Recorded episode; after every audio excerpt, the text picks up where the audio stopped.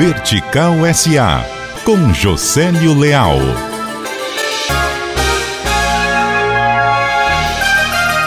Maio é o mês mais barato para conhecer Fortaleza. Custa a partir de 614 reais passagens aéreas e de volta. Quem afirma é o site Skyscanner, um buscador de viagens. O portal diz utilizar como base o preço médio de mais de 10 mil passagens procuradas nos últimos dois anos em 10 destinos. De todo modo, procurando sempre pode haver uma pechincha.